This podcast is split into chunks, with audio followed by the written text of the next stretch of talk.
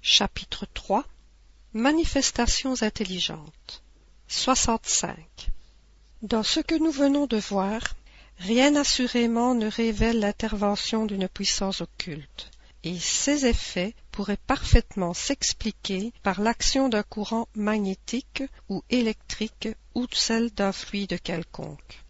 Telle a été, en effet, la première solution donnée à ces phénomènes, et qui pouvait, avec raison, passer pour très logique. Elle aurait sans contredit prévalu si d'autres faits ne fussent venus en démontrer l'insuffisance. Ces faits sont les preuves d'intelligence qu'ils ont données. Or, comme tout effet intelligent doit avoir une cause intelligente, il demeurait évident qu'en admettant même que l'électricité ou tout autre fluide y jouât un rôle, il s'y mêlait une autre cause. Quelle était-elle? Quelle était cette intelligence? C'est ce que la suite des observations a fait connaître. 66. Pour qu'une manifestation soit intelligente, il n'est pas nécessaire qu'elle soit éloquente, spirituelle ou savante.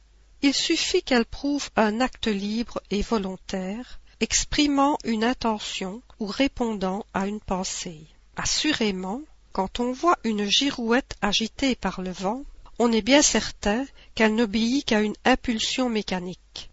Mais si l'on reconnaissait dans les mouvements de la girouette des signaux intentionnels, si elle tournait à droite ou à gauche, vite ou avec lenteur au commandement, on serait bien forcé d'admettre non pas que la girouette est intelligente, mais qu'elle obéit à une intelligence.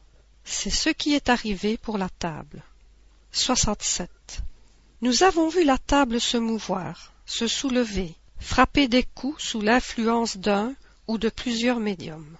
Le premier effet intelligent qui fut remarqué, ce fut de voir ces mouvements obéir au commandement. Ainsi, sans changer de place, la table se soulevait alternativement sur le pied désigné, puis, en retombant, frappait un nombre déterminé de coups, répondant à une question.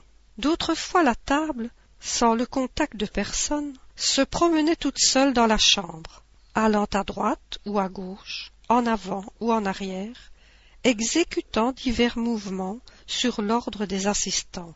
Il est bien évident que nous écartons toute supposition de fraude, que nous admettons la parfaite loyauté des assistants attestée par leur honorabilité et leur parfait désintéressement.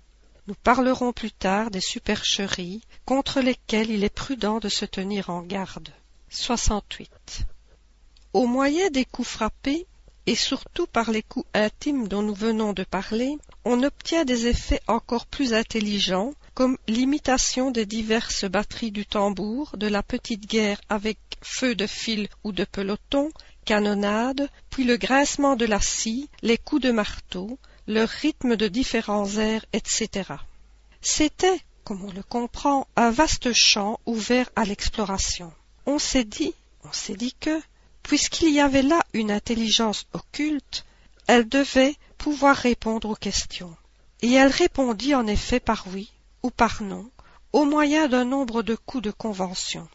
Ces réponses étaient bien insignifiantes. C'est pourquoi on eut l'idée de faire désigner les lettres de l'alphabet et de composer ainsi des mots et des phrases.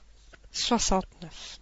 Ces faits renouvelés à volonté par des milliers de personnes et dans tous les pays ne pouvaient laisser de doute sur la nature intelligente des manifestations. C'est alors que surgit un nouveau système selon lequel cette intelligence ne serait autre que celle du médium, de l'interrogateur ou même des assistants. La difficulté était d'expliquer comment cette intelligence pouvait se réfléchir dans la table et se traduire par des coups. Dès qu'il était avéré que ces coups n'étaient pas frappés par le médium, ils l'étaient donc par la pensée.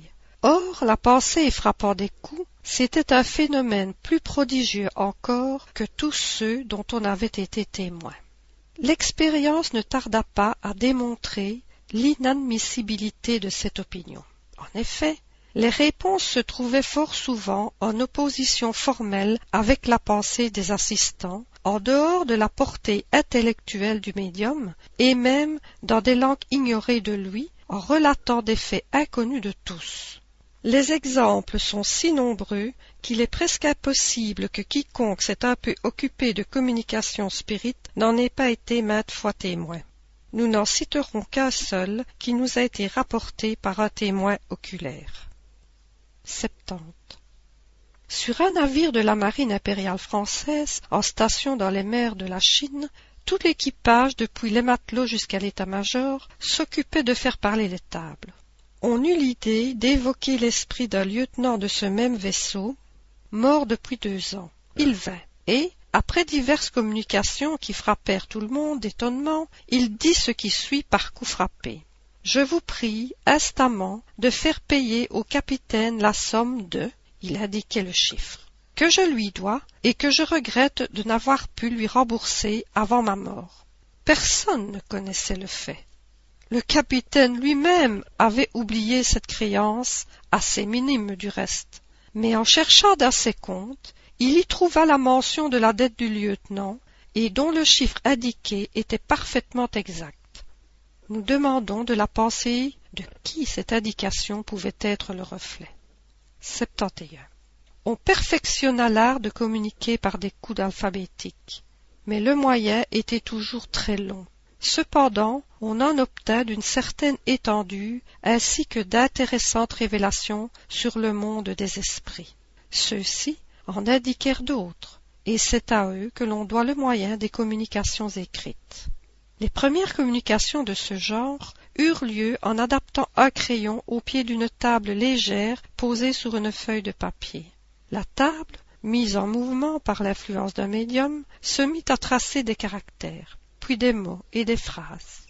On simplifia successivement ce moyen en se servant de petites tables grandes comme la main, faites exprès, de corbeilles, de boîtes de carton, et enfin de simples planchettes.